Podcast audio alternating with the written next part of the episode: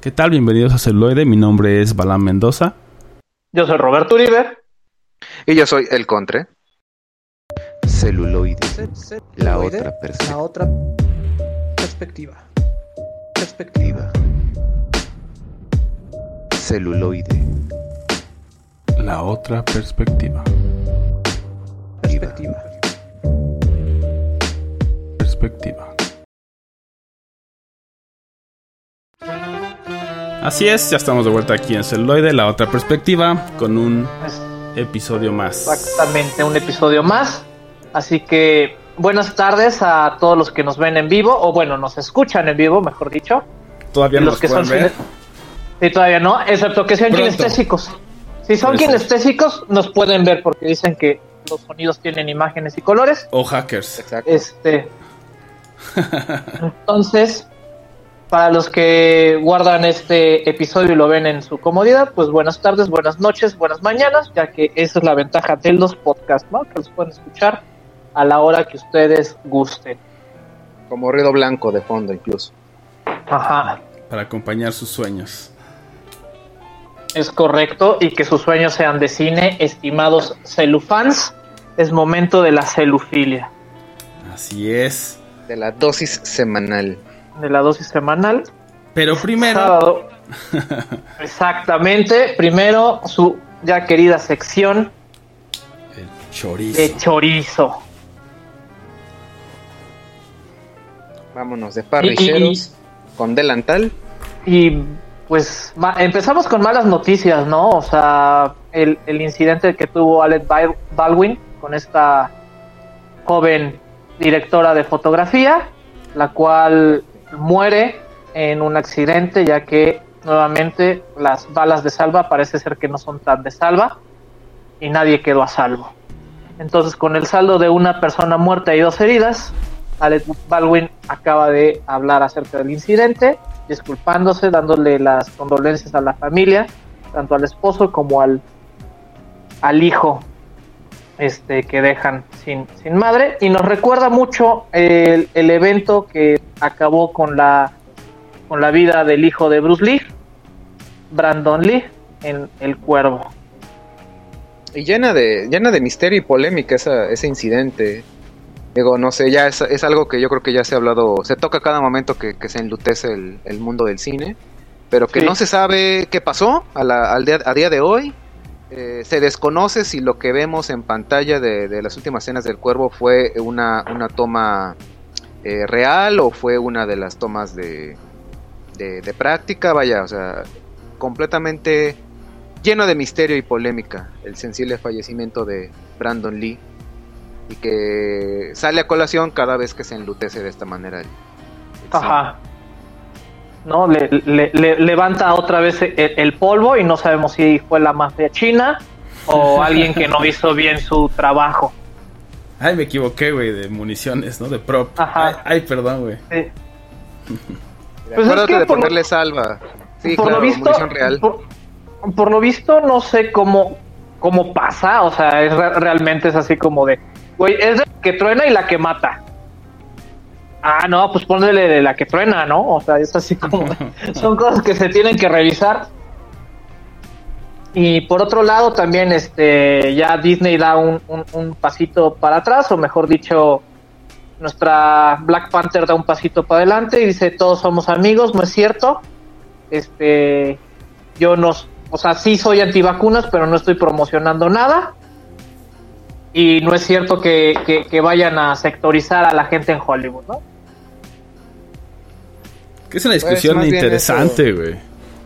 E- Eso Sí, me suena sí, más a de si quieres trabajar, ¿verdad? Sí, entonces Bueno, también, hay algo, también hay algo, güey, ¿no? O sea, que, que ahora estamos totalmente conectados con todo, ¿no? Y todas estas aplicaciones y de repente dices cualquier cosa puede ser tomado como en el peor contexto, ¿no?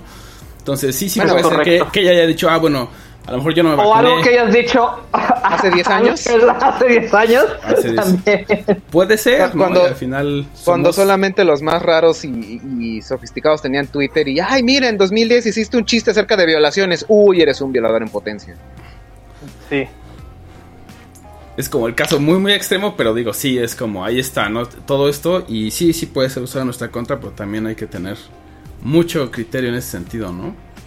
Sí, y saludos a James Gunn.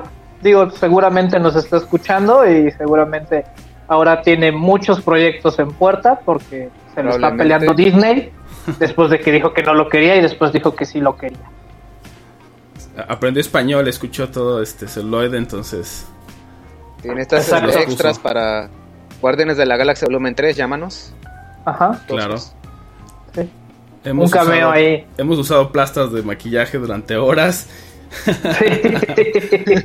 sin paga, entonces al menos aquí Ya podemos que- tener créditos. Aquí igual que sea sin paga, pero que salimos al menos en, claro. en el UCM. Y Ya- ya lo aman este, Igual seguimos, seguimos con malas, malas noticias o, o- o- o controversias y ahora nuestra querida Ruby Rhodes, si la si no lo ubican bien es esta actriz, cantante, DJ, eh, género fluido que protagonizaba Batman Woman o, o, o, o Batwoman. Mujer.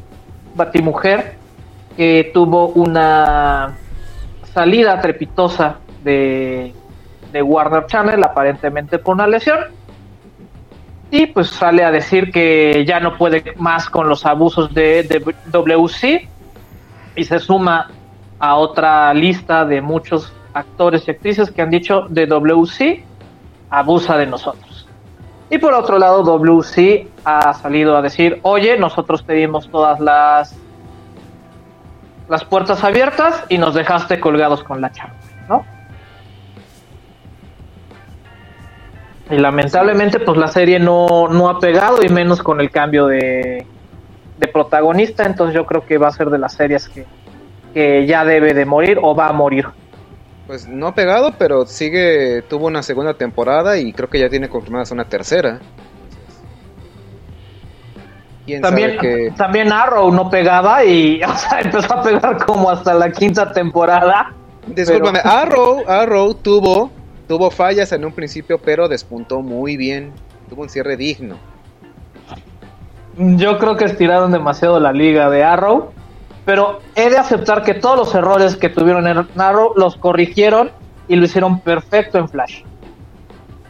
En un principio, ya después se descarriló ese tren horriblemente. Más o Güey, menos es lo que, es lo todo, que todo, con todo el hasta- multiverso, güey. todo hasta Crisis en Tierras, eh, perdón, hasta Crisis en Tierra X, todo hasta ahí está muy bien. Pero después, con Nora Allen West, todo se descarrila en Flash. Y es donde digo, qué bueno que supieron parar la de Super Chica. Supergirl la supieron parar muy a tiempo. Fíjate, fíjate que yo, yo me junté una vez con una, una chica, tuve una salida y yo, yo fui bien fanático del, del Arrowverso. Y de esta chica que también la veía, la única serie que le gustó fue Supergirl. Y la Pues única es que- que yo no veía religiosamente era Supergirl. Y por eso rompieron. Lamentablemente, tu, tu, tu falta de amor por Supergirl destrozó Mira. la relación. Ya saben, muchachos, amen a Supergirl por sobre todas las Ah. cosas. Exacto. Y bueno, este seguimos teniendo notas acerca de la DC Fandom, edición en línea, siguió pegando con todo durante esta semana. Hay muchas teorías, hay mucho este mucha carnita de que hablar sobre Black Adam, hay mucha carnita de que hablar sobre Flash, sobre la segunda parte de Shazam. Y pues bueno, este Duna también se las está viendo se las está viendo un poquito negras, dicen que es el, el filme infilmable, ya lo intentó David Lynch, lo criticaron mucho, lo intentó Jodorowsky y lo han robado y, y dice que lo robaron, y lo intentó ahora este buen canadiense que nos ha entregado cosas bastante padres y hipnóticas y somnolientas como Blade Runner 2049. Puede ser, es como es como la obra maldita en el teatro, ¿no? Pero este es en el cine, Ajá. Duna. Sí, exactamente, es como, como Hamlet, Ajá. pero, pero del cine. Habrá que verla. No, a ver qué. Sí, sí, sí, la, la vamos a ver en, en esta semana que viene. Porque también qué- pasa algo, ¿no? Eh, con el, igual que la versión de Lynch. Primero todo el mundo de como, no mames, ¿no? Y ahorita que, que va a salir esta, todo el mundo empezó a ver la de Lynch de nuevo, ¿no? Y fue como, ah, pues sí, está Ajá. chida, ¿no? Pues sí, güey. Sí, no pues sé, sí, no sé sí, cómo no, qué esperan la- los fans. Pues es que es una obra compleja, ¿no? O sea, yo creo que les hubiera funcionado más como una miniserie. Así que HBO llegara y dijera, ¿saben qué? Vamos a hacerlo bien. Ya, ya vieron que la fórmula funciona. Pues o sea, ya tienen el ejemplo de Game of Thrones. En lugar de hacer una película, le hubieran ofrecido una miniserie a este güey Y, se Y ya les da, pésimo final. y con un pésimo final. No, porque aquí sí, aquí sí terminaron el libro, güey. Aquí sí terminaron las Sí, novelas. exacto. Aquí es diferente. Escenario. Eso no güey. los exime a hacer un pésimo final. Claro, pero vaya, no, no creo que, no creo que vaya por ahí. No vamos a empezar con el capítulo 100 todavía. Son los Espera. Espera. Viene, vi- viene una batalla mayor. De tres horas. Che Royal Ajá. Rumble. ¿Qué no eran 24? Ah, perdón, sí, 16. Y pues bueno, ya basta de chorizo muchachos, vamos con la maciza. Y este tema e- e- es, difícil de, de- de- de expresarlo, pero ¿qué es lo que pasa cuando, cuando la fórmula no es bien aplicada o los elementos no están bien mezclados? ¿No? Todo el mundo ya sabemos que existen ciertas métricas que nos van marcando el tono del terror. Pero ¿qué pasa cuando, cuando esto no, no macha, no cuaja, la, las jícamas no pican, por así decirlo coloquialmente, ¿no? Sí, cuando Pusieron estas... chile del que no pica. y te lo vendieron como chile del que pica. O como el que pica un chingo, güey. ¿No? Y también es como, ah, no Y de repente lo pruebas y, güey, esto es chamoy, esto no pica. ¿Qué te pasa? Sí, sí, sí. Esto, esto nada más es saladito y entonces no, no, no sacan las pelis chidas. O se van cayendo, ¿no? También pasa y, y- o se ven muy absurdas y es como, no, y ya nada más es como risa, güey. Aunque su intención era una muy diferente. Pero la involuntaria, esa es una risa involuntaria, un humor involuntario en una película de terror que genuinamente está ahí para a- dejarte el filo del asiento o helarte la sangre y que te estés riendo. Sí es como de, mira, la receta la hiciste al revés. A- así no va. Sí, sí, sí. O no sea, es la diferencia entre, entre hornear y cocinar. exacto, Pues o sea, de que es, es que no tengo tal verdura. Ay, pues ponle tal fruta y vas, vas a ver qué sale. Ajá. No, no, no, no, no. Hay una receta que se debe seguir. Sí tienes tu derecho a poner tu propia huella, pero ya hacerla fatal, pues como que... Yo, yo digo que no. Y entonces es a lo que nos vamos a enfocar este programa, las películas de terror que fracasaron en aterrorizarnos por alguna u otra razón, nos da risa. O decimos, deja corriendo el Netflix, vamos a enfocarnos en otras cosas, ¿no? Ocupamos de ruido de fondo. Tengo un insomnio terrible, ponte X película y vas a ver que con eso vamos a dormir. Sí. Sí, Y en. Ajá. Ajá, y entonces vamos a empezar con ¿qué película, mi estimado Balam? Leprechaun de 1993. No sé, duende. ¿Cómo lo han traducido? Ajá. Duende, gnomo. No, la han pasado igual, o sea, la, Sí. la- la- la han pas- e- esa, esa la han... ¿Respetaron el título original? sí, Pues bueno, de esta película, ¿qué, qué podemos decir sin reírnos, no? Creo que empieza bien. O sea, cuando la, la ves los la secuencia inicial, dices, ok, va, está chingón. en España era El Duende Maldito. El duende. O sea, Ok, aquí en bien. México llegó como The Leprechaun, en España sí llegó como El Duende Maldito. Entonces, el duende Bien maldito. por los españoles. Ajá. Al, al menos el título como que ya te, te decía, ok, es, es para estar atento y es para estar al borde del asiento. Y la secuencia inicial cumple con esa promesa, güey. Porque sí ves el inicio con esta oscuridad y ves como de qué va y dices, ok. Pero después, también creo que aquí eh, Warwick Davis, que hablábamos de él antes de hacer el programa, que es el mismo actor que hace Willow. ¿Es En- correcto? Entonces, le quiso dar como este toque. O sea, no, no supo explicar por qué, pero como este toque cómico, ¿no? A, a pesar de que dijeron es de terror y todo, como que él dijo, sí, güey. no. Y entonces cuando sale maquillado y hace como ciertas cosas, pues sí, sí te desconecta de decir, ah, es una, una peli de terror y, y toda esta atmósfera que ya crearon y más bien se vuelve algo muy, muy gracioso, ¿no? Sí, y pues también tenemos ahí a nuestra queridísima amiga de. de. de Friends, está Jennifer Aniston, En su debut. en su debut.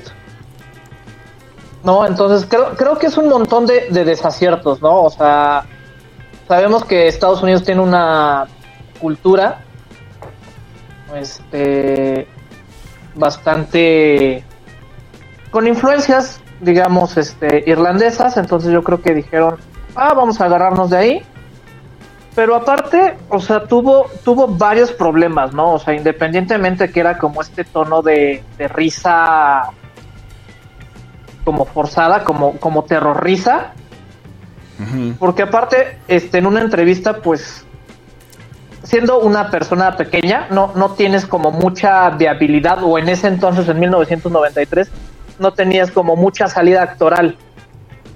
Entonces, este, acá el actor toma lo que, lo, lo- que hay, o sea, te ofrecen un papel, vas y lo tomas. Sí, creo que ahí es, eso es cierto. O sea, si, si tú lo ves, hay como muchas cosas que. Si ahora no la catalogáramos como película de horror, dices, ok, es una película eh, decente de comedia, güey, ¿no? También. Ajá. Y que a lo mejor es involuntario y a lo mejor es, no sé, eventual, pero sucede, ¿no? Y a lo mejor tiene mucho que ver justamente con, con Warwick Davis. Pero sí, de repente es como. Utiliza toda la, toda la fórmula, ¿no? Como decíamos. Em, jóvenes que son, eh, bueno, adultos jóvenes que están conociéndose y están en una casa lejana, ¿no? Que está derruida y que tiene a este duende. Entonces tiene como todos esos elementos, pero al final como lo- los van llevando, pues digamos bien, ¿no? Pero en algún momento se va cayendo la trama, o sea, como es, tan absurdo de que pues el, duende maldito no se ve tan maldito o dices, nada, ¿qué, ¿qué te puede hacer, no? También es eso. Que a lo mejor ahora pueden utilizar más efectos especiales o otro tipo de elementos y puede decir, ah, bueno, es un poco más creíble. Pero con todo y todo tuvo dos y tres, güey, o sea, no. Sí, sí, sí, o sea, hay, hay gente que es necia y hay productores que les gusta perder su dinero. Aparte, a esta le dieron como, como varios chances porque, si mal no recuerdo, es del 93, entonces compartió taquilla con el fenómeno, el fenómeno de Jurassic Park y con esta otra película de Gerard Depardieu donde es un amigo imaginario, que es Mr. Bubbles o Mr. No me acuerdo, pero sí, sí, No me acuerdo, muy buena su nombre. sí. también. ¿No? Donde vemos que aún. Entonces, como que, como que no hizo match, digamos, en esta, en esta tercia o en este camino. Aparte, se, se empataron varias, varias fechas ahí. Y competir con Jurassic Park, que creo que estuvo como tres meses en cartelera y seguía rompiendo y seguía rompiendo. Sí, está cabrón. Yo, yo, yo esa la vi como cuatro veces en el cine, güey, y seguía maravillado. Sí. Sí, fue un, un shock. No, y sí está cabrón competirle con, con esto. Sí, sí, sí. Nada le gana a los dinosaurios. Excepto un meteorito. Entonces, y cada vez fueron deformando, ¿no? O sea, como que en cierto, en cierto momento, yo me acuerdo que la última que vi fue, fue, fue la 3 y la vi en Golden Choice, ¿no? Y eso porque ya no había nada que ver. Y, y- y sabíamos lo que seguía después de esa película. Entonces era Obviamente, más- por eso lo viste. sí, sí, sí, por eso. Qué Por- mejor aguantar- forma. Para aguantar Sí, la, sí, sí. para la soft porn de, de Golden Ajá, Choice a medianoche. Exactamente, Sí, es, ¿no? es- Entonces, así es como buen aperitivo cuando- para el fin de Cuando te semana. ponen como previo a, a- Sí, sí, sí. a las noches de Golden Choice, güey, ya sabes que, que tu película está más que muerta. Sí, ¿no? ¿Y, y, y qué, qué- qué- eh, en qué concepto ya la tienes que, o sea, la ves nada más para esperarte a la soft porn de, Sí, sí, de sí. Golden Choice? Y que solo así la sacaban, ¿no? Solo así la podían poner en circulación. Solo así sabías que vas a tener audiencia cautiva viendo esa película para que terminara. exactamente. Porque que se va desdibujando el personaje. De hecho, en la 2 y en la 3 ya no es este este cuate. No, Davis no. Ajá, ya no es este. este No, ya dijeron, funciona, se medio ríen, pero pues la ven, entonces pon a cualquier otra persona pequeña, entonces... No. Y entonces también, este, como que intenta ser terrorífico como Freddy, pero pues Freddy tiene ya su estilo, sabe cómo atacar. Y, y- y la magia de un Leprechaun, o sea, también te da ciertos ecos a Rumpelstiltskin y a esto de hacer tratos y romperlos y Sí. ponerle trucos a. A lo mejor es Entonces, que su audiencia es muy, muy, mucho más infantil en ese sentido, ¿no? A lo mejor si Ajá. le pones a un niño de 7, 8 años, pues a lo mejor dice, meh, ¿no? Puede llegar a dar miedo por eh, que a lo mejor creen los duendes y todo esto, ¿no? Pero pues sí, ni los efectos ayudan ni nada de eso como para otro tipo de audiencias. Entonces, sí, ¿no? Sí, la 2 y 3 sí fueron como ya funciona, vamos a ver qué, qué más podemos vender y hasta dónde llega. Llegaron hasta la 3 y pues ya, ¿no?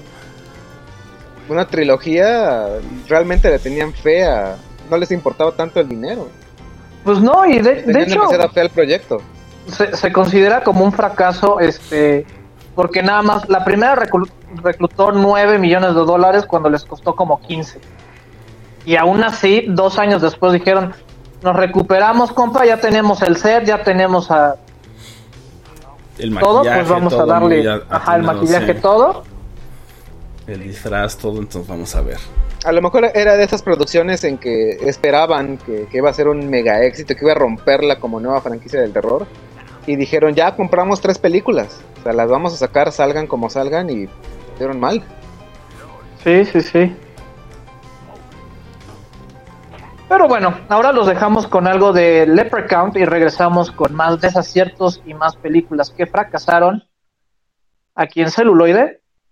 La otra perspectiva.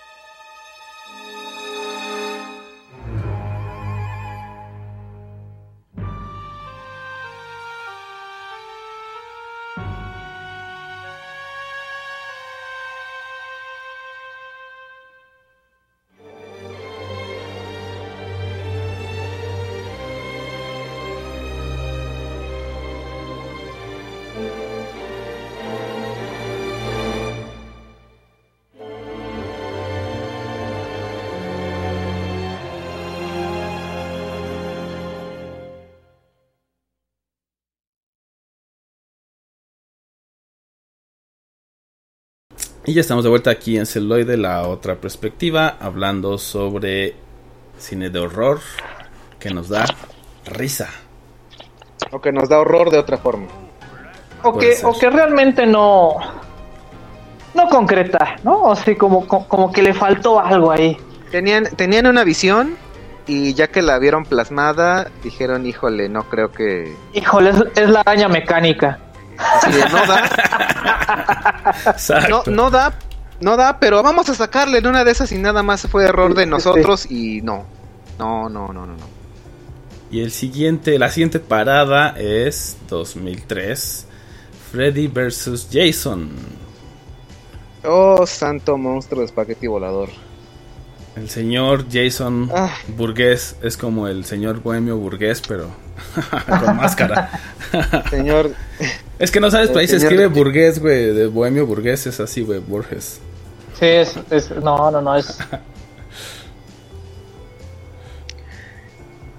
Ah, pues eh, sí, remontándonos a ese eh, glorioso año 2003, con un crossover que yo creo que todos, todos los adolescentes, todos los jóvenes adultos eh, que crecieron en la década de los- de alguna vez yo creo que pulularon en los en los salones o en los patios de recreo de, no, pues Jason le gana a Freddy, Nel, Freddy le gana a Jason. No, porque pues se en mete en algún sus momento sueños, sí, pero Jason. Siempre. Exacto, soñamos con este, con este crossover, con este Dream Team, que eh, yo veo aquí dos grandes fallos. Eh, la primera, que creo que se tocó también un poco en el, en el capítulo de Slashers, Sí. eh, llegó demasiado tarde esta película. Demasiado, demasiado tarde, aunque cronológicamente es un cierre sentimental, por así decirlo, para ambas franquicias. Eh, tal vez de haber llegado a finales de los noventas, no sé, no sé, todavía eh, eh, en el auge, en este nuevo como revival que le dieron los slashers por ahí de, de con sé lo que hicieron el verano pasado o con Scream, tal vez ahí hubiera calzado mucho mejor. Y eh, el segundo error que yo veo, que me, me tomo el atrevimiento de darle, es que estamos viendo una mecánica que era buena en la década de los ochentas, pero cerca de 15 años después ya no funciona, Sí, claro. ya, ya, ya está completamente desgastada. Y obviamente es, es- es como, eh, fue hecha yo creo que para fans, eh, fuiste fan de Freddy y de Jason, obviamente esta película arranca directamente, no es para despistados, ya tienes que estar más que sumergido en la trama de ambas franquicias. Y pues resulta que el buen Freddy Krueger está ya siendo olvidado, ya no puede hacerle nada a los adolescentes porque pues la gente no cree, no cree en él. Porque ya tienen Twitter y porque ya tienen, Porque ya, ya tienen MySpace, ya tienen, ya tienen este, MySpace. ya, ya tienen MySpace y otras inquietudes, ya, ya, ya prácticamente en, en- en Estados Unidos ya están a nada de tener la banda ancha o ya la tienen, entonces ya. Y lo que y lo que sabemos es que es que Freddy no es un precoz nocturno. A él le gusta ir llevando la, la trama e ir envolviendo en los sueños o en las pesadillas. Y pues como uno ya se la pasa en internet todo el día y duerme menos de cuatro horas, Exacto, a Freddy ya. no, no le da. Ya, no tiene poder, güey. Ya no tiene poder. La se le acabó el combustible a, a, Krug- a Kruger, entonces eh, yo creo que completamente aburrido porque pues ¿qué puede hacer un, un asesino serial en el infierno? Dice, ah, pues como quiero matar otra vez, pero la gente no cree en mí. Ay, por supuesto, voy a revivir a otro icono del terror para que crean que fui yo y todos empiecen a creer de nuevo en mí. Y pues Y- y- se mete con la mete de Jason Borges, lo manda a la avenida Elm, que curiosamente debe estar muy cerca de Crystal Lake por alguna razón. Y tras una matanza que Porque es una Señor. Jesucristo, Así como- qué horribles efectos. Tuve, tuve la desventura de verla un- en un poquito de alta definición esta nuevamente Freddy vs vs Jason. Qué mal envejecieron los efectos especiales. Terriblemente. Sí, güey. Eh, Bueno, también, también sé- no le metieron mucho varo, güey. Y, y curioso, porque de hecho, bueno, taquilleramente hablando, fue un hiper mega putazo. O sea, la gente obviamente la, fue, la fueron a ver. Y también alimentando el morbo. Yo recuerdo que yo ya andaba por mis casi picándole a los 18 años. Y te aclaraban, esta es clasificación R, bueno, clasificación C. No puedes verla si no te presentas con tu IFE, con tu credencial que te acredite mayoría de edad. Y o tenías que darle ahí un dinerito extra al, al taquillero para que te dejara pasar fue un bombazo de taquilla, pero vaya, o sea, salías tú con es que eh, que acabo de ver. Yo creo que yo creo que solamente los fans, los fans de huesos negros de Freddy o Jason salían felices. ¿Por qué utilicé mi INE para esto? Ajá, exactamente. Bueno, No es como también en aquella esperaba. época, En- eh, aquel, aquel, aquel primer lustro de, de, de México en los 2000 todavía podías ir al miércoles eh, de cine y con 40 De dos pesos entraban dos sí, personas. sí. O sea, ya no, ya te dolía, te dolía menos gastar menos de 50 pesos, pero actualmente imagínate gastar 200 y ver esa película. y metías, y metías tu, tu, tu aguacate y tu pollito rostizado al cine. Exacto. Y hacías le pedías, le pedías, a, le pedías a, tu, a tu amiga flaquita que se llevara el brasier de su mamá y ahí metía las hamburguesas. Ajá. Pero Y- bueno, Y bueno, recordando, o sea, para que, para que vean que, que, que sí es la araña, la, la araña mecánica. Este, comple- la, la idea surge en una plática de productores en la cual este alguien así llega y dice, güey, voy a decir, voy a decir una pendejada, ¿no? ¿Qué tal si Freddy es el papá de Jason? No mames, güey. Sí, así empezó. Y de ahí se fueron con todo el guion, güey. ya se hiló todo eso. Entonces, eso justificaría el por qué Elm Street está, cerca de Crystal cerca de Lake. Crystal Lake. Ok. Porque es la misma ciudad, güey. Entonces es así como que. Ok, ok. La, la señora Burgis tiene un. Y Gusto también muy raro. era como un. Un pro, pues sí, pues le gustaba andar con el jardinero, güey. O sea, entonces eso nos llevaba a, a, a Freddy es mexicano, güey. Y la concepción era generar una especie de. ¿Cómo se llama? Monstruoverso, o sea, era como una vez así de que fueran varias este películas, ¿no? O sea, fueran varias películas las que enfrentaran a varios a varios monstruos o a varios este de- de- del género slasher que gracias a YouTube ya tenemos tanto sus peleas de rap como su sus what if, ¿no? O qué pasaría si se enfrentaran tal contra tal. Fí- Fíjate que masticando un poquito la idea, yo creo que si al final Krueger fuera el padre de Jason, tendría. No sé, pues sería un giro ma- muy interesante para verlo en ese momento, no, no, no el que nos entregaron. Sí, sí, sí. Y, y- y justamente la idea era este que se encontraran Leatherface, Michael Myers, Chucky, entre muchos monstruos de, o sea, era como la primera visión del multiverso monstroverso. Monster Deathmatch. Ajá, exactamente. Era, era como el, el- la ambición en ese entonces, pero sí, llega tarde, ¿no? Llega tarde al, Y llega mal. al ruedo y llega mal. Llega tarde, llega, mal tarde hecha. llega mal. Exacto. Este, a- a- aquí sabes que sabes qué me recordó. Estaba también eh, reviviendo un poco King Kong versus Godzilla, la, la última, y decían es un monst- es una pelea de monstruos. No queremos ver humanos, queremos ver a los monstruos peleándose. Y aquí fue algo más o menos parecido, una trama de adolescentes y ok sí, Freddy quiere matar a adolescentes, pero queremos ver a los monstruos matándose. Ajá, No, está ver- un poquito, está un poquito de más la trama de los adolescentes que, que si el papá fue, que, que si, spoiler si no han visto Freddy vs Jason, que si un hombre asesinó a su esposa, pero el, el- el hijo cree que, que- que vio mal o la hija cree que vio mal, eh, vaya, eh, toda esa trama, toda esa subtrama estaba de más, creo yo.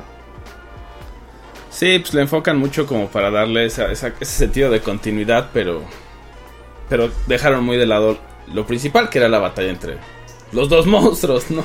Sí, O los e dos. imagínense, esta, seres. esta película se quería hacer desde 1994, o sea, esta, desde ahí estaba el guion, cuando en New Line Cine- Cinema tenían los derechos de las de, de ambas franquicias, que era cuando, cuando iban una película Freddy, una película Jason, una película Freddy, una película Jason, desde entonces tenían este guion y se Por fue deformando De- y pero- ahí, ahí o un par de años después era el momento idóneo que vaya, o sea, toda franquicia la puedes revivir las veces que quieras o la puedes revitalizar después de un tiempo, pero era yo creo que un cierre muy digno para ambas franquicias. Quiero pensar. Sí. Si lo hubieran hecho antes del 2000. sea, Sí, no, sé qué tan, qué tan bueno o qué tan mala fue que esta fue la última personificación que hizo el actor de Freddy Krueger. Ya no volvió a hacerlo, al menos en pantalla grande. Güey, es que, es que es, es que se murió. Digo, No, no es cierto. No es cierto, Robert Englund. No, no es cierto. Que tengas una larga vida. sí. La cara de contra de. ¡Ah! sí. Ya sé que nuestros celufans no pueden eh, verlo, pero fue cara de, ¡ah! No, sí, sí, de sí, infarto. sí sentí un... No, no, que tuve la necesidad de, de buscarlo y dije, no, no es cierto, no me van a quedar, no me van a dejar, call- dejar callado, pero pasó. No, no, Robert Englund tendrá. Sí, sí, todavía, todavía tiene. Todavía tiene, ¿no? O sea, no, no- Nos ha entregado cosas muy, muy, muy padres en cuestión. Él como, como actor y como, Como escritor, actor. ¿no? También. También. Entonces, pues bueno, ahora los dejamos con algo. Y si quieren, este, de Freddy vs. Jason, y si quieren profundizar más en el tema de Slasher, escuchen el capítulo pasado, El 92.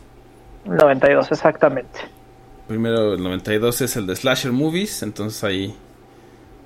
eh, pues está todo viernes 13.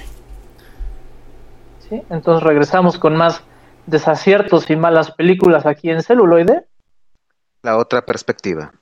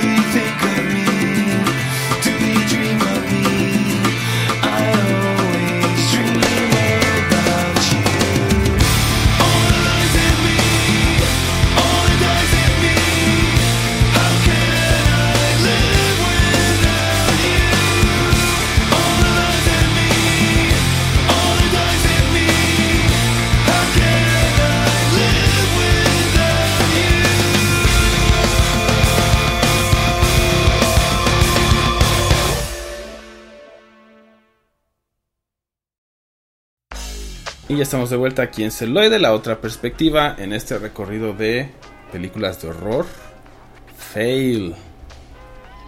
Exactamente. Y ahora, ¿qué es lo que pasa cuando, cuando Hasbro hace una sobreproducción de tablitas de juego para invocar espíritus? Tengo que hacer un marketing cabrón, güey, así, cabrón. Ajá, sea, una exactamente. película. Ah, ok. Y, no, y no se venden, entonces, ¿cómo lo Ajá, y no se venden. Entonces, ¿cómo lo Sí, vendemos? Necesitamos un peliculón. Chingos de efectos especiales, güey. Y, y es la única razón por la cual yo creo que hicieron la película de la Ouija. Por, por error hicieron demasiadas tablitas y tenían que sacar el producto. Ajá, eh, en este ya no tan lejano 2000... ¿qué 14. fue? Bueno, 14. En este lejano Mucho. 2014. Entonces, toman elenco puramente nuevo, excepto por una que otra cara ya conocida este en en el cine de, de- de terror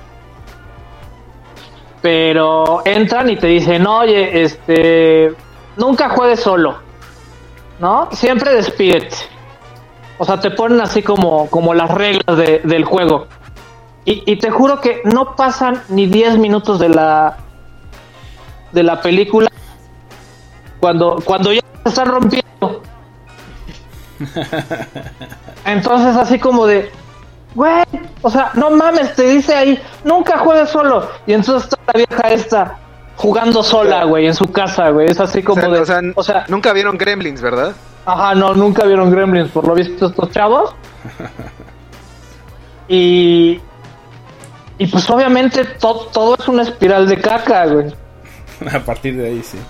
A partir de ahí es una espiral de caca, o sea, Se cae el tiempo, se cae la trama. ¿Qué? Ah, no, digo. Sí, también para sí, los sí, no. personajes. sí, también, también, o sea, entre, entre que se cae la trama, entre que a cada rato están este rompiendo las reglas, porque es así como de, güey, despídete. Se supone que te tienes que despedir del espíritu para que no te siga, entonces se despiden, pero aún así el espíritu la sigue. Entonces, ¿para qué chingados te despides si me vas a estar siguiendo todo el tiempo y no me va a importar? Exacto.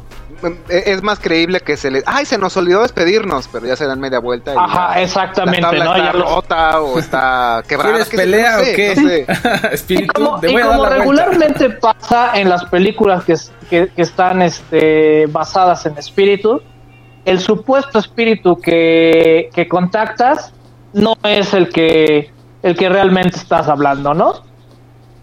Entonces aquí también este trick o este cliché, porque ya se le puede llamar un cliché, ¿no? O sea, ya sabemos que cuando juegas con espíritus, si te dicen, oye, soy niña, obviamente pues no eres la niña, ¿no? Exacto. Ajá. Es Jack the Ripper. Ajá, es Jack the Ripper.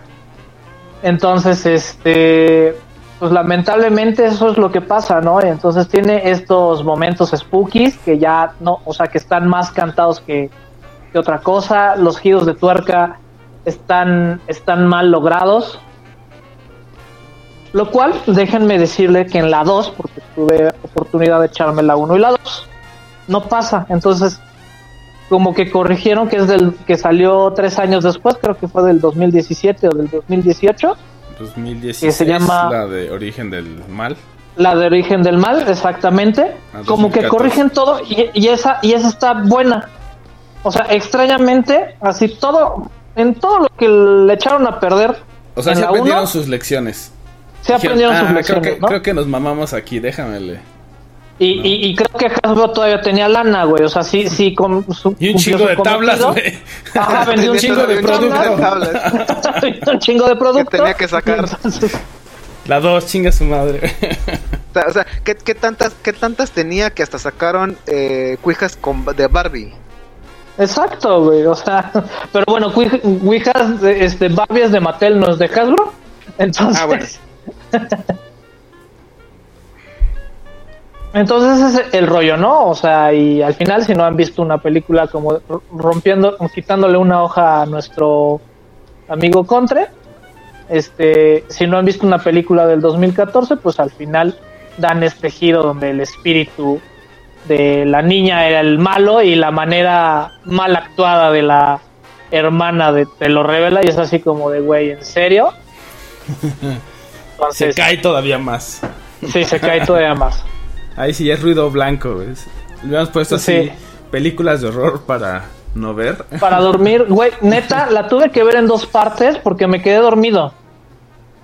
Me quedé dormido dos veces. Sí. Y, y en una tuve, tu- tuve que tomarme así un, un, un té, güey, o algo caliente, güey, pero que me mantuviera despierto. Porque literal fue así de. Llegué a la, pri- al, al primer, a la primera revelación. Y luego es así como de, ok.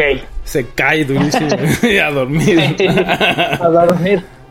Entonces tiene estos problemas de ritmo, los, los sustos no son, no son buenos y y ya. O sea, no, no, hay, no hay nada más que expresar, más que felicidades a Hasbro porque sí vendió sus, Productos. tablas. sus, sus tablas.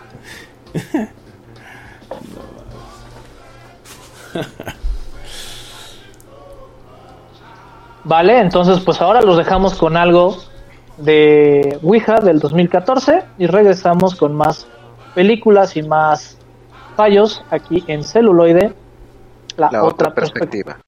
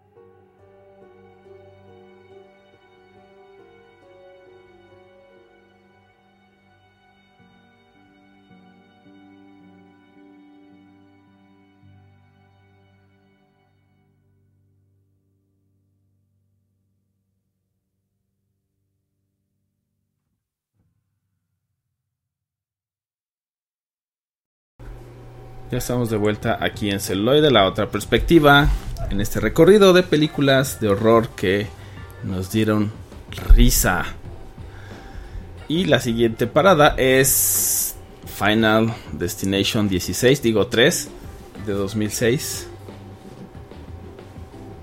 Sí, caray. Aquí eh, debo decir que la primera, la primera entrega de esta, de esta, esta saga de Final Destination no me pareció mala. Incluso me, me atrevo a decir que empieza bastante, bastante sólida. Ya saben, e- este spoiler si no la han visto, un avionazo que eh, un joven tiene un, un- una visión premonitoria y lo describe de la peor manera, terminan sacándolo, saliendo también algunos eh, compañeros de él, el avión explota y ahora es van una carrera contra la muerte porque se les quiere echar a todos y cada uno de ellos que debieron haber muerto y que la muerte lo hace de manera muy extravagante y que parece eh, como lleno de misticismo. Hay un eh, hay un personaje que no recuerdo bien si tiene como tal nombre, es, es, es un forense que, que está en la morgue y que parece saber absolutamente todo de todo lo de la muerte, pero pero nunca nunca queda como claro cuál es su papel. que si han visto algunos videos de Te lo resumo, él lo eh, apodó cariñosamente como Candyman, haciendo alusión a este otro personaje del terror del mismo nombre, ya que el actor es el mismo. Y que en las 12 primeras entregas nos entregan, nos dan, valga la redundancia, una historia sólida, ya que en la 2 se, se terminan de atar cabos sueltos de la 1, pero en la 3, como eh, pasa en la película, tras un accidente de, en eh, montaña rusa, todo se descarrila horriblemente. Es donde para mí son las actuaciones más exageradas, el presupuesto se va al caño, y por ahí había escuchado una regla no escrita de que qué tan bueno, qué tan mala es eh, tu película si en algún punto eh, hay unos toples donde no tienen absolutamente ninguna razón. Sí, pues es como las persecuciones, güey, sin justificar. Ah, pon una pinche ¿no? Exactamente. persecución porque llama Sí. la atención, güey. Y también O sea, no somos cine francés para tener este, toples injustificados en blanco y negro. Exactamente, entonces todavía en la, en la 2 hay una escena de toples justamente en la, en la primera secuencia de la carretera que es, te toma por sorpresa, es chistosa, pero ya la segunda sí es de, o sea, ¿qué, qué tan poca fe le tienes a tu guion que tienes que poner no solo un par de chichis, dos pares? Porque Sí, en sí, Final sí. Destination vemos exactamente eso, dos pares, y que aquí ya los estereotipos están quemadísimos a más no poder. La chica que tiene la visión en la montaña rusa, que nadie le cree, eh, el chico que cree que es el todas mías pero no lo pela nadie, las dos chicas, las dos porristas que nada más son, son completamente superficiales, el güey atleta que es el equipo de fútbol americano que no le tiene miedo a nada y él se enfrenta y él encara la muerte y bla bla y todos van corriendo, van, muriendo de uno a uno. Para mí la peor es la pareja de emos que no puede ser personajes más trillados, eh, un chico y una chica que realmente no les importa nada. La chica muere trabajando en, trabaja en una como un- una empresa, una ferretera, pero de estas industriales. Muere muere tras ser atravesada por muchos eh, clavos por, culpa de una pistola de clavos eléctrica. Y como se le murió la novia, el güey dice, ah, perfecto, pues hay que matar a todos los demás. O sea, ya, ya realmente no importa nada, hay que acelerar todo este proceso. Y aquí ya las extravaganzas que tiene la muerte para, para hacer su trabajo ya son eh, ya muy fe, ya, ya no se cree, incluso desde la primera. Yo recuerdo que en la primera, en la primera Final Destination, cuando muere la maestra en, en su casa, eso sí ya era como de, oye, qué, qué extravagante trabaja la muerte. estiraron la liga demasiado, güey. Sí. Sí, ya, ya, ya es como, como demasiado, Es como, pero... Ajá. Sí, es, es, es como si, si la, a la muerte le, le gustara el, el barroco o el rococó, ¿no? Es así como de, Le gustan los deportes extremos, güey. ajá. Tiene que ser lo más complicado. es- Si no es un reto, entonces no. Exacto, y, y reitero, de hecho, este, y hay, hay unas, hay unas referencias que de hecho, híjole, creo que, creo que caen como, como demasiado mal. Eh, les, les recuerdo, el accidente es una montaña rusa, un roller coaster, como se llaman en, en inglés. Y las chicas, que creo que son las, la- las dos porritas son las que tienen la peor muerte, mueren al estar sobrecalentándose unas camas eléctricas, unas camas de bronceado solar. Y están escuchando el roller coaster de los Red Hot Chili Peppers. Entonces, al fondo de que tienen esa canción moderadamente alegre, que a mí me, siempre me recuerda a la película de Beavis and Butthead, están sufriendo, están gritando y se ve un paneo desde la parte alta de las camas solares y corta drásticamente. a, Ah, mira, pues eran amigas, eh, se murieron juntas una de la otra, pues vamos a enterrarlas igual. Ese shock sí es como de no, no, no, no sé si reírme, no sé si sal- apagar la televisión, salirme del cine, no, no, no, no sé. Me genera demasiadas emociones encontradas. Como que, que ¿qui- ¿quién tuvo esa magnífica idea de hacer ese tipo de secuencia así? Porque o, se merece definitivamente el Oscar a mejor guion adaptado o sabes qué, ya no, no escribas nada más de nuevo porque no, no, no, no vale la pena. Sí, creo que muchas de estas películas tienen, ¿no? Algún elemento de repente donde dices, ah, de la, igual la siguiente que es Smiley también se cae mucho, entonces sí, ese, ese, ese punto donde dices, nah, no sé, mi cerebro se desconectó hace 10 minutos, ¿qué estoy viendo? Que también por eso utilizan el tema, ¿no? De los, de los toples y, o a veces son persecuciones o lo que sea como para que tu cerebro se quede ahí conectado, pero ni así lo logran, ¿no? Es, es, es difícil. Sí, y, y- y de toda esta, aquí tenemos una pentalogía, ya que siguieron todavía dos películas más. La cuarta, solo la recuerdo porque tiene la muerte más absurda de todas, que es la del sujeto que lo absorbe una un sistema de descompresión de una piscina, me parece. Y la última, que de hecho lo único memorable de la última es que de hecho cronológicamente es la primera porque termina hilando la película número 5 con el accidente de la película número 1, haciéndonos un loop perfecto, pero que, híjole, muy, muy eh, accidentado en el camino. Para mí, Final Destination debió terminar en la segunda, ya no necesitaba más películas. Y vaya, yo creo que ahí hubiera sido un, un- un digno cierre para esa mini saga, pero que ya para la película 3 se les acabó completamente el combustible. Bueno, pues también queremos saber su opinión. Recuerden que nos pueden contactar por nuestras redes sociales. Al igual pueden descargar el podcast ya sea en Spotify, Apple Podcast, este Audiobox y si no estamos en la plataforma, háganoslo saber en nuestro correo electrónico que es contacto arroba celuloide.life. O en Facebook o en Twitter estamos también. Exacto. E para Instagram. que estemos conectados. Y muy ahora pronto el Patreon y el OnlyFit. el OnlyFit y estamos viendo lo del Twitch. Entonces, para aprovecho para toda nuestra gente que nos escucha y descarga este podcast del Cabacho.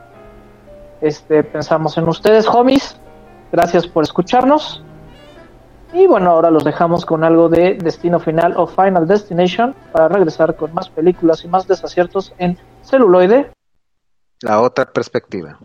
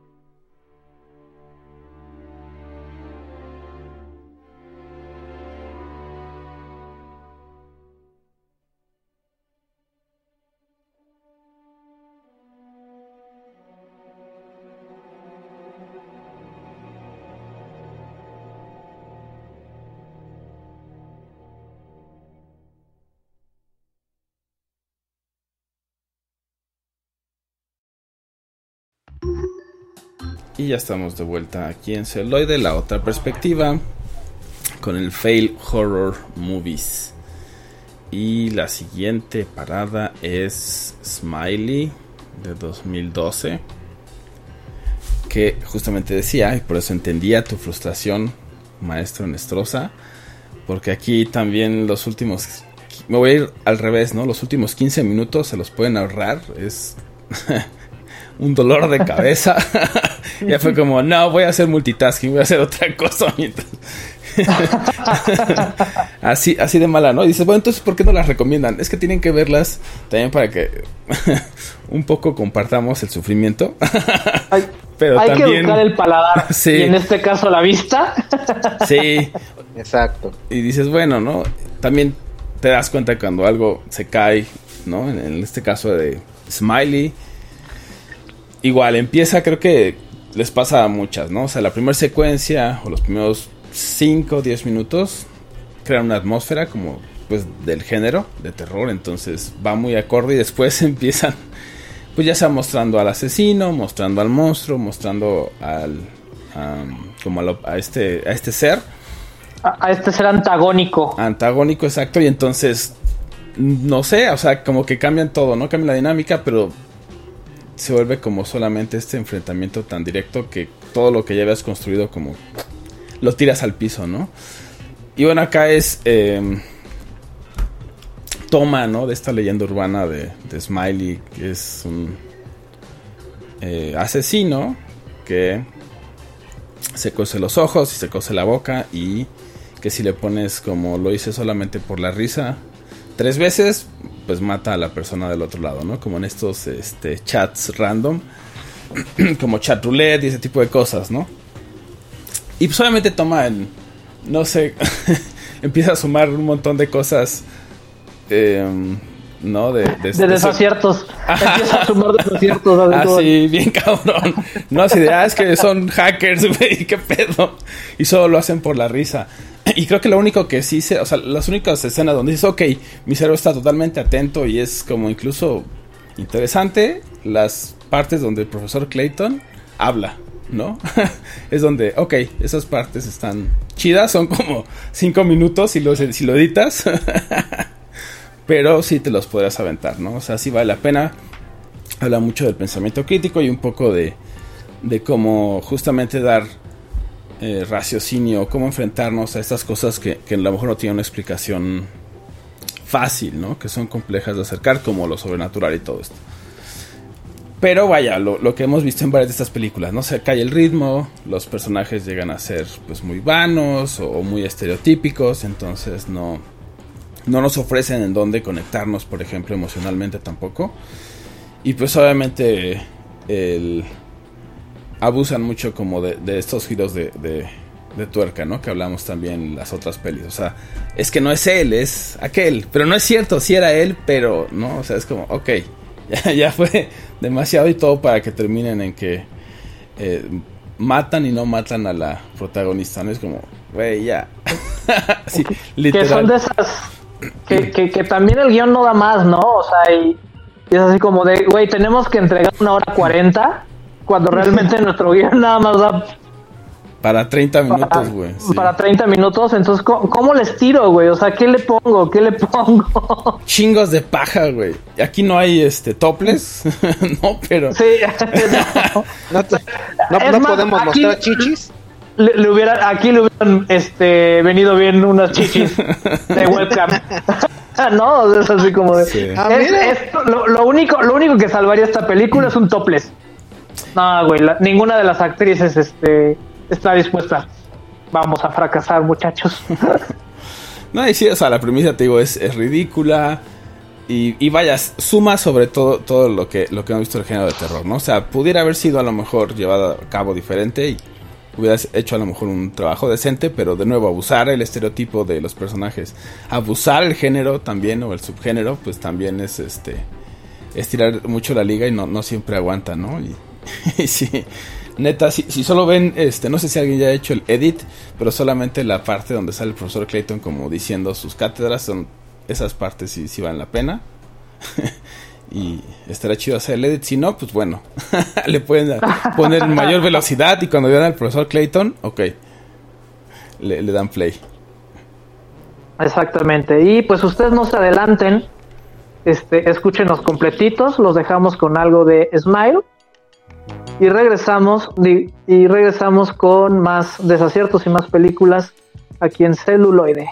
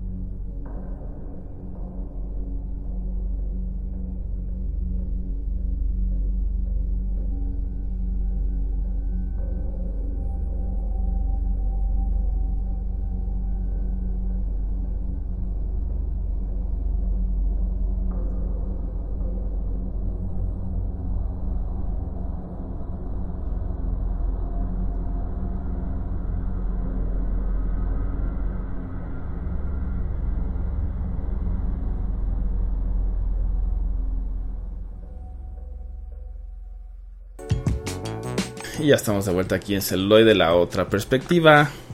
En nuestra parada final. Espero que no sea como el destino final. No, no, no. Ni como parada destino final de este episodio. Exacto. Casi, casi final, porque pues también vienen las. Que yo creo que en esta ocasión va a ser las anti-recomendaciones. Ah, sí, que las vean que si también. quieren- Que las vean y que hay, hay que sufrir todos parejo. y que pues si quieren que continúe esta parte se las se las dejamos no si quieren que agreguemos una sección aparte o cambiemos que se haga no que, que sea que sea lo que nuestros public, nuestro público quiere. Pero bueno este, regresando al tema, ¿qué es lo que pasa cuando productores de Hollywood se enteran acerca de un personaje creado a partir de un meme 10 años después. Uy, franquicia de dinero. O ese intento.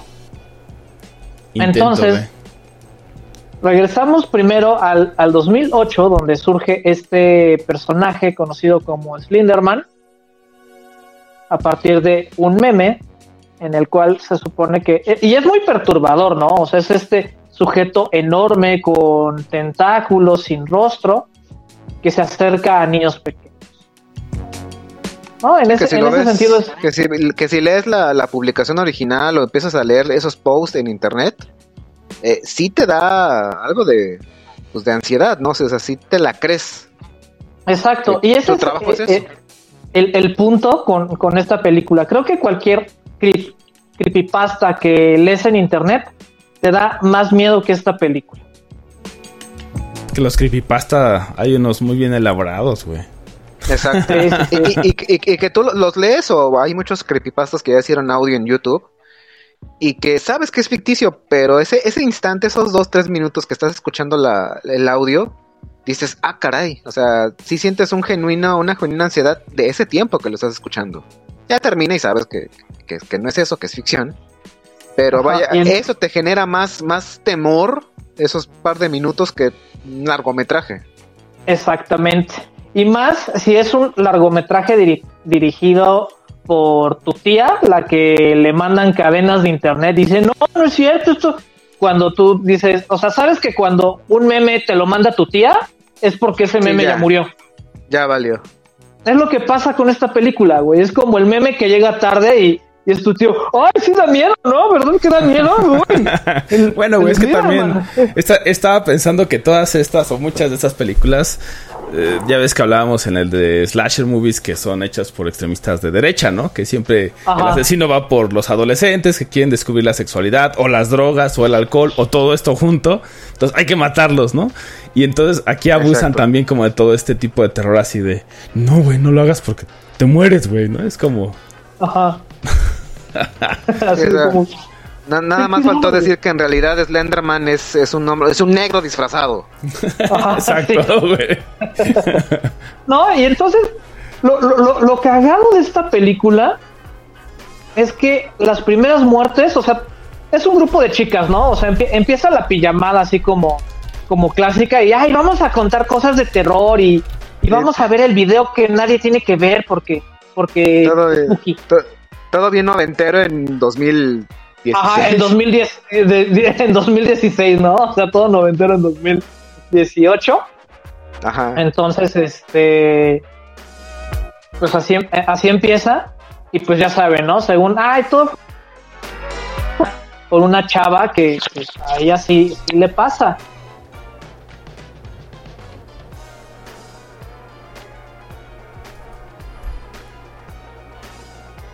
Y tanto le pasa que se muere a los cinco minutos de la película.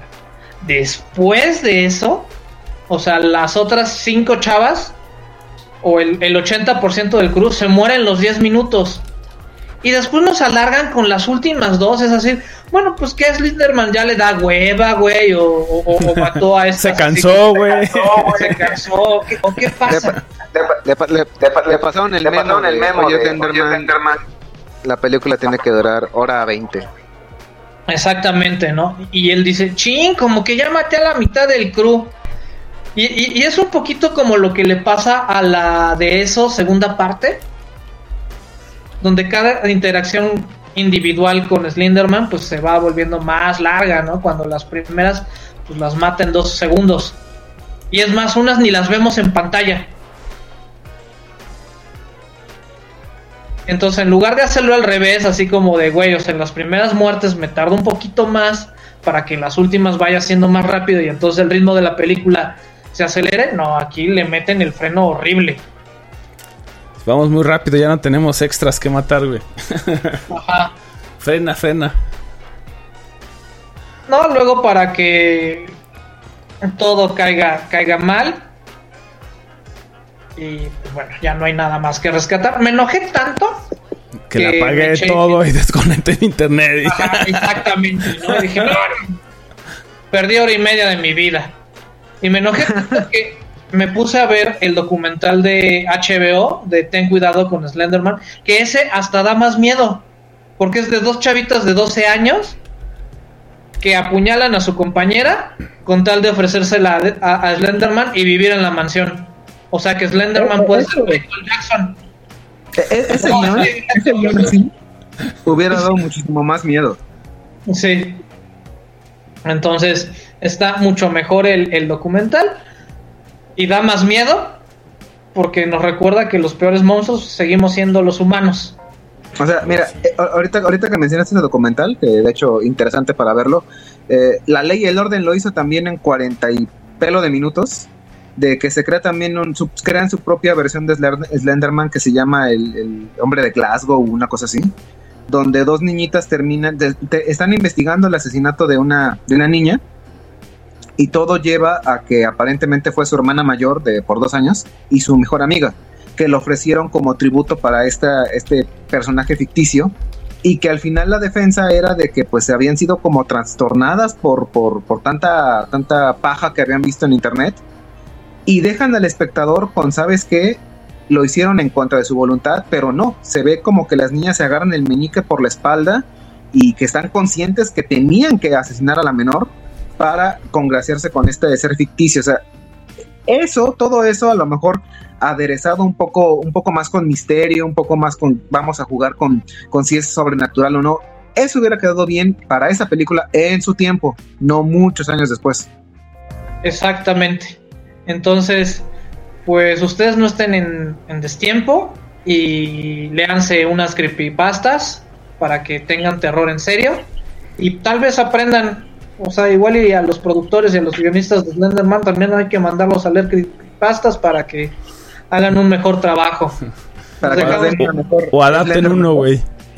Exactamente, para que nos den Slenderman 2 y a ver si corrigen lo que hicieron de la 1 o que ficcionicen el documental, güey, o sea, con eso hay- hay- no hay más terror o sea, que, que otra cosa. Entonces los dejamos con esto y regresamos con las recomendaciones aquí en celuloide. La otra perspectiva.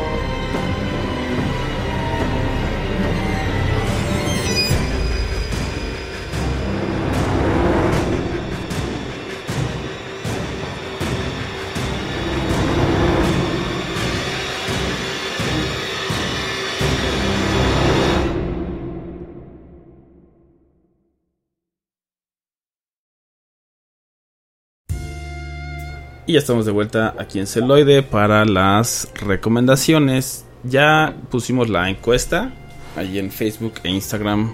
Nos puede dar corazoncito si quieren que esta sección de recomendaciones siga. La carita enojada, encabronada, si no quieren que siga. Y el like genérico si quieren que hagamos lo que se nos antoje. De la gana. y pues bueno, en mis recomendaciones, en Cine Paralentines, y si ustedes se quieren saber como los masters de lo que va a pasar en el cine de terror, les recomiendo La Maldición del Piso 13. Está ahorita en Amazon Prime y justamente nos marca la historia de una niña, obviamente, que murió en el piso 13 y tú vives en el piso de abajo. Entonces empiezas a escuchar todo lo que pasa y de repente te la encuentras en el pasillo y oye niña, ¿por qué estás en el pasillo? Y oh, spoiler, la niña estaba muerta. No, lo vi venir. No lo vi venir. Mientras no te salga con la frase, ¿sabes? Yo me morí aquí. Ajá, nada más falta eso. O sea, es lo único que le falta a la película. De ahí en fuera es cine para lentines.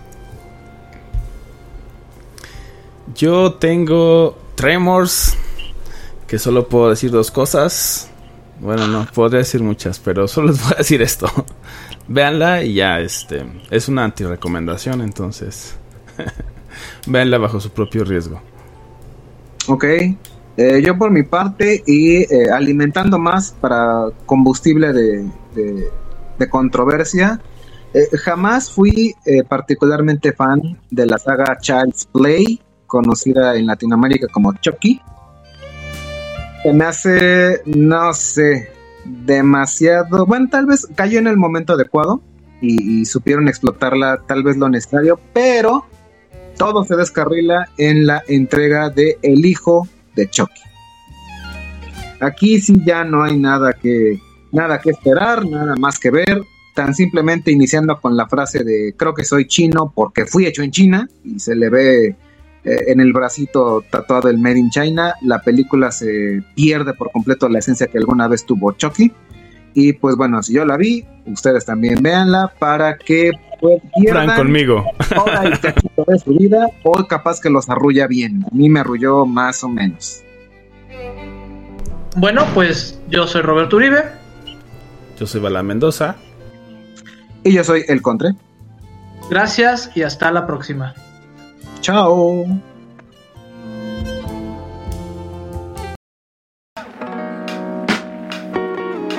Celuloide.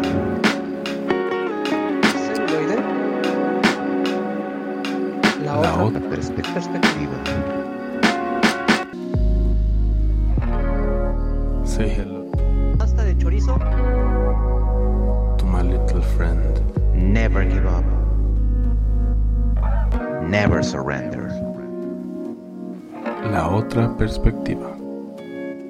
Perspectiva. La perspectiva.